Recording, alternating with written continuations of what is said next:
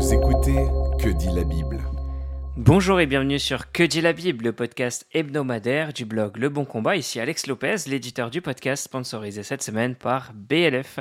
Restez bien jusqu'à la fin, notre partenaire et sponsor vous offrira un super cadeau et je mettrai bien sûr les liens comme d'habitude dans la description du podcast. Cette semaine, je suis avec Frédéric Bican. C'est un plaisir de te recevoir. Frédéric, comment vas-tu? Ça va très bien, merci Alex et c'est une joie aussi d'être euh, avec toi. C'est un vrai plaisir, Fred, surtout que ça nous permet euh, de traiter des questions qui sont vraiment très intéressantes.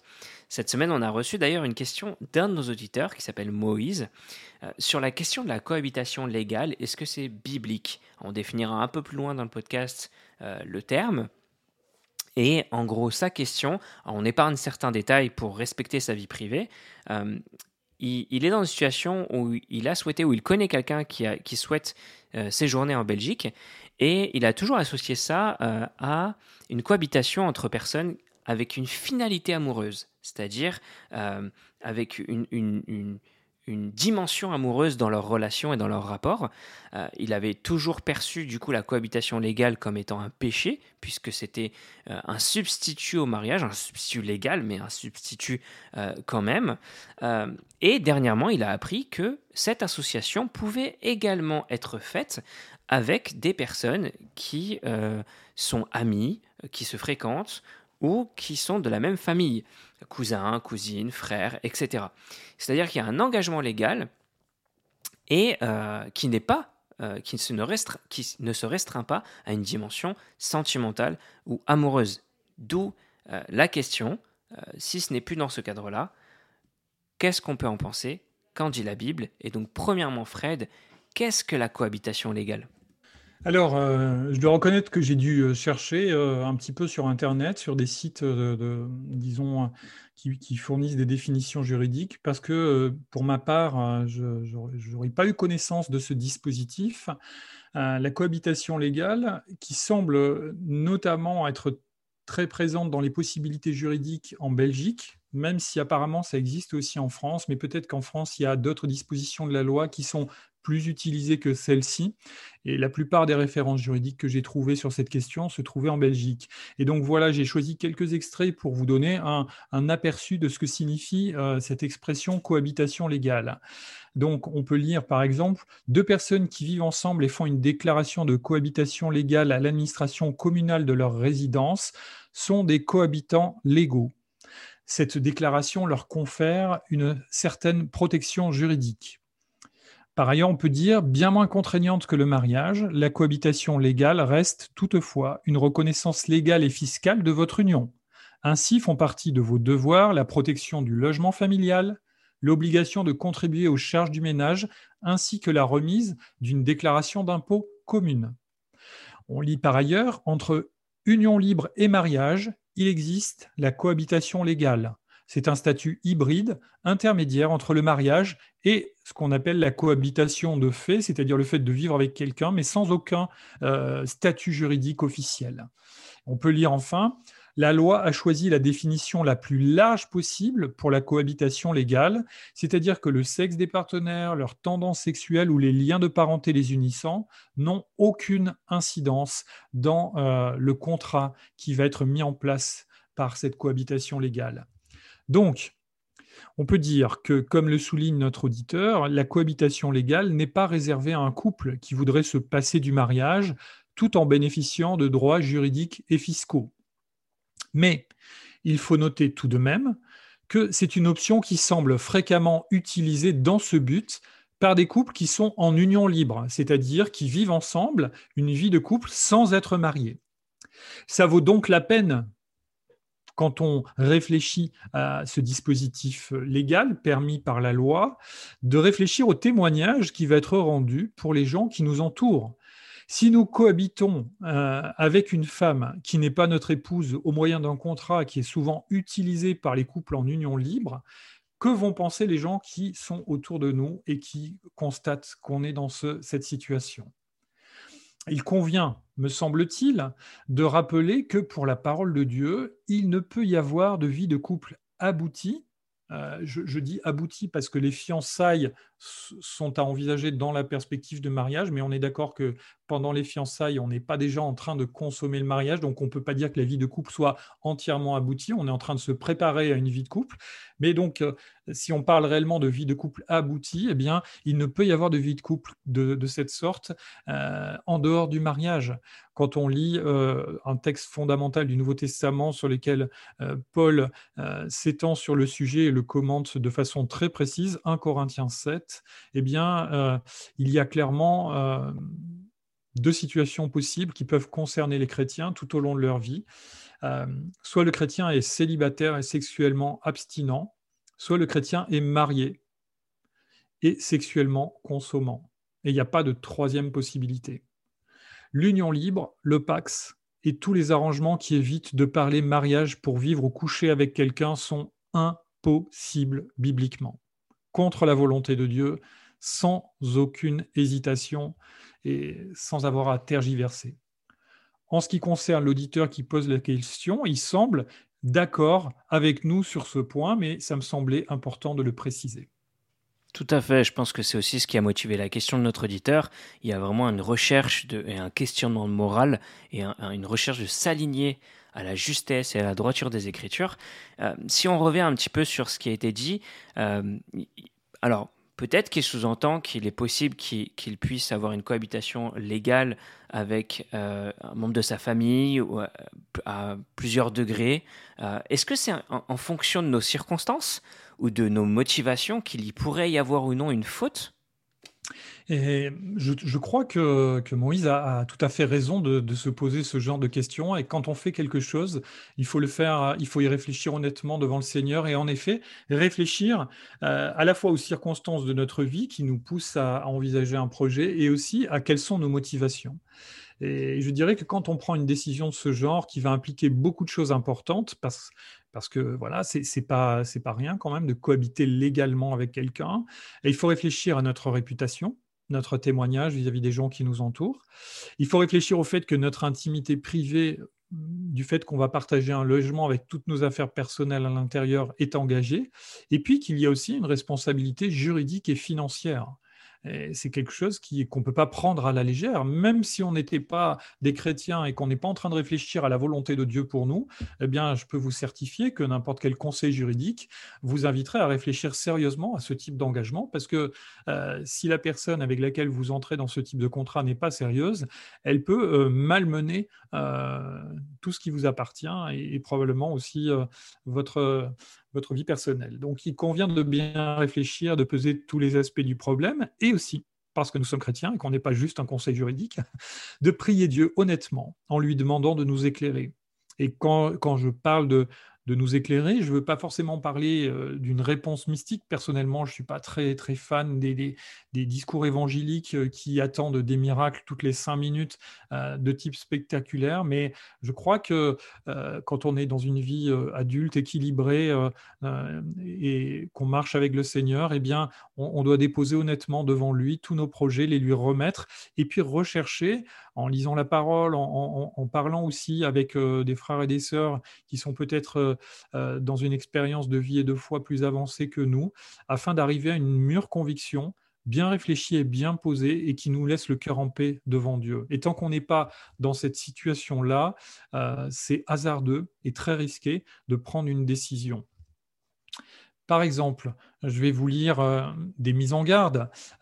sur un site juridique spécialisé, on lit Quels sont les droits et obligations des cohabitants légaux? Alors euh, voilà ce que dit le site. En introduisant leur déclaration de cohabitation légale, les cohabitants sont liés par des droits et des obligations. La protection du logement familial, c'est-à-dire que l'un des cohabitants ne peut décider seul de donner, de vendre, de louer le logement familial sans l'accord de l'autre cohabitant, et ce, même s'il est propriétaire exclusif de ce logement.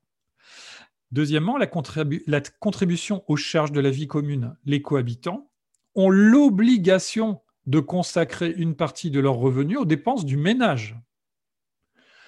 Et puis, troisième obligation, la participation à certaines dettes. Si l'un des cohabitants contracte une dette indispensable pour les besoins de la vie commune ou l'éducation des enfants, l'autre cohabitant est également lié par cette dette. Vous voyez donc que euh, ce n'est pas le genre d'engagement qu'on doit prendre à la légère. La Bible nous met en garde contre les engagements qui ne sont pas nécessaires et qui exerceraient une pression financière ou morale sur nous. Est-ce que, euh, avec ce type d'engagement, on ne va pas se mettre sous une autorité, dans une dépendance qui euh, risquerait d'avoir sur nous une influence qui soit mauvaise? Je vous lis un extrait des Proverbes au chapitre 6, les versets 1 à 5. Mon fils, si tu t'es porté garant pour ton prochain, si tu t'es engagé pour autrui, si tu te trouves piégé par les paroles de ta bouche, si tu es prisonnier de tes propres paroles, fais donc ceci, mon fils, dégage-toi, puisque tu es tombé au pouvoir de ton prochain. Va le supplier et insister auprès de lui. N'accorde ni sommeil à tes yeux, ni repos à tes paupières.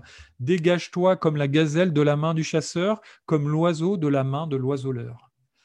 La Bible, certes, nous invite à être généreux, mais ici, il est, il est question d'un engagement qui fait de moi le garant de quelqu'un d'autre. Faire un don n'engage pas j'ai abandonné tout désir de récupérer ce qui m'appartient.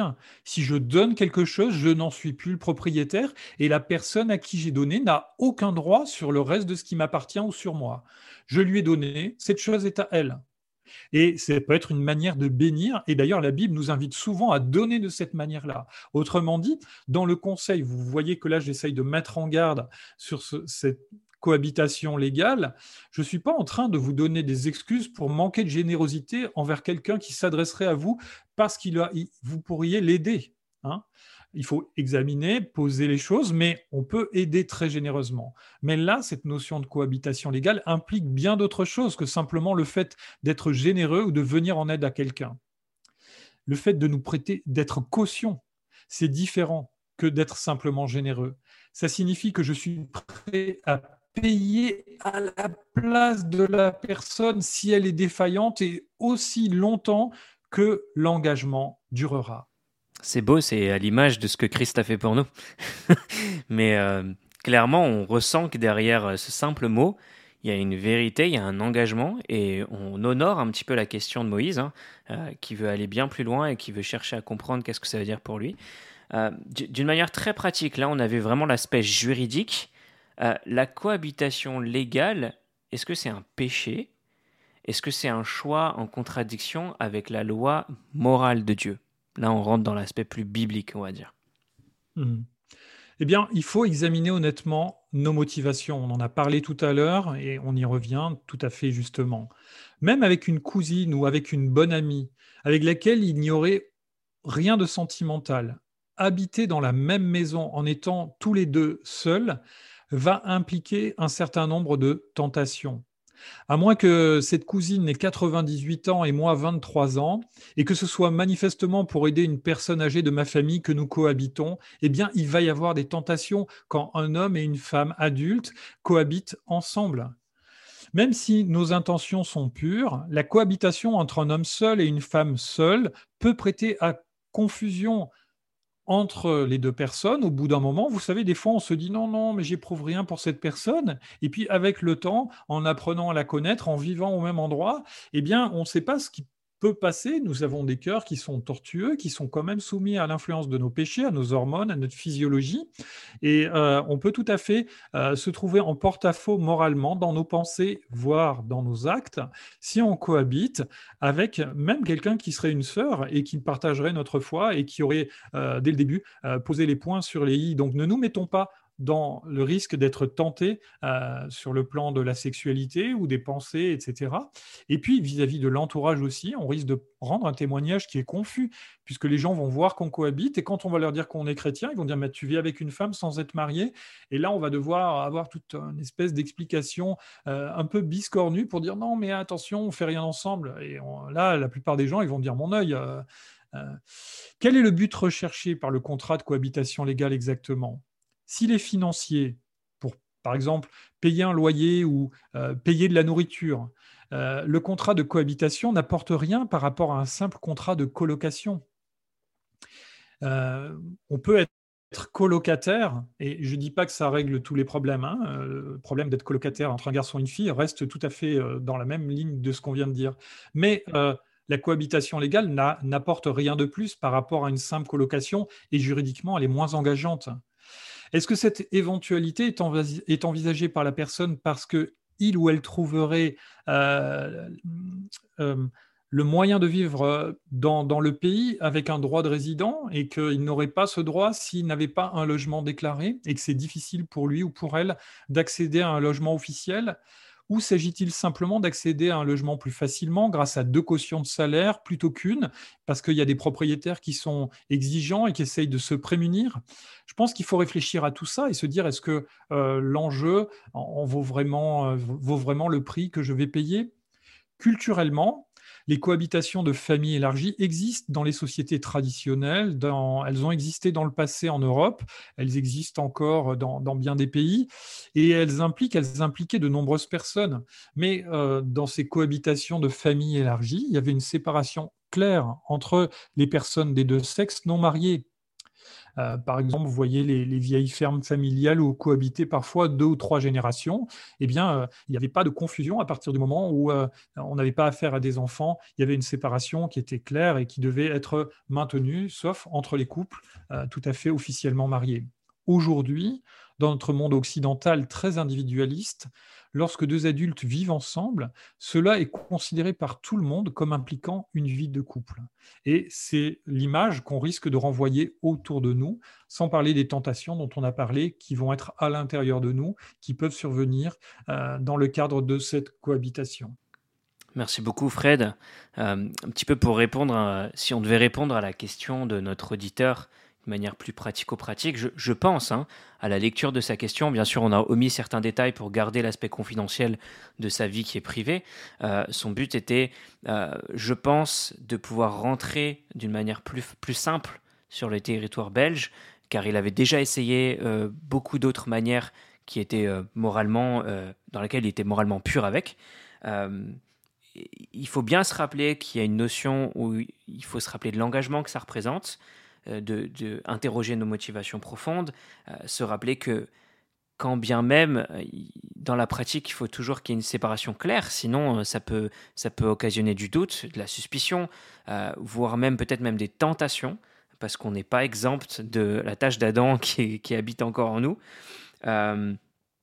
et on a aussi une responsabilité vis-à-vis de, y a un engagement qui, qui n'est pas sans responsabilité, et qui implique aussi une forme de témoignage. Comment est-ce qu'on pourrait conclure euh, pour apporter du soutien tant à notre frère Moïse qui se pose cette question de manière légitime, tant à peut-être aussi les auditeurs qui peuvent être dans des situations euh, similaires? Alors, pour résumer, tu as commencé à le faire et c'est tout à fait juste. Il me semble que ce contrat, pour éviter tout caractère équivoque, devrait avoir lieu entre des personnes dont les âges ne représentent aucun risque sur le plan sexuel. Dans le cas contraire, il est préférable, à mon avis, d'éviter de partager un logement avec une personne de l'autre sexe. Ne nous mettons pas volontairement dans une situation où nous risquons d'être tentés, ni dans une situation où notre témoignage public va être confus. Il est plus prudent de regrouper des personnes de même sexe, bien entendu pas en couple, là je ne suis pas en train de justifier les couples homosexuels, hein, pour que l'avantage financier fonctionne sans qu'on risque une tentation ou une confusion dans le témoignage. Et même dans ce cas, il faut euh, essayer d'être plus de deux et plutôt en colocation. À mon avis, il y a moins de contraintes juridiques et c'est plus clair et moins d'engagement qu'une cohabitation légale. Car je dirais que les aspects juridiques et financiers de la cohabitation légale me semblent présenter vraiment beaucoup de contraintes et méritent, même si euh, tout risque de confusion est écarté, d'être posé et réfléchi en balance avec une simple colocation ou un hébergement gracieux. Que notre Dieu vous donne d'être honnête et sage dans la décision que vous prendrez. Et si vous êtes dans la détresse financière ou en manque d'un logement décent, priez-le et il vous conduira vers une solution qui n'aura rien d'équivoque. Merci beaucoup Fred, on espère que ça aidera, ça encouragera, ça aiguillera tous nos auditeurs qui nous écoutent dans la justesse de la parole de Dieu qu'on apprécie et qu'on aime tant, on pense qu'elle est centrale dans notre euh, compréhension, mais aussi également dans notre application. C'était Que dit la Bible en partenariat avec BLF Club. Et pour ce mois-ci, BLF Club vous offre un e-book qui se nomme Rescapé malgré moi et un audiobook Miracle dans la jungle. Téléchargez gratuitement euh, ces ressources en allant sur blfédition.com slash club. Quant à nous, On se retrouve la semaine prochaine. Retrouvez d'autres épisodes sur www.leboncombat.fr.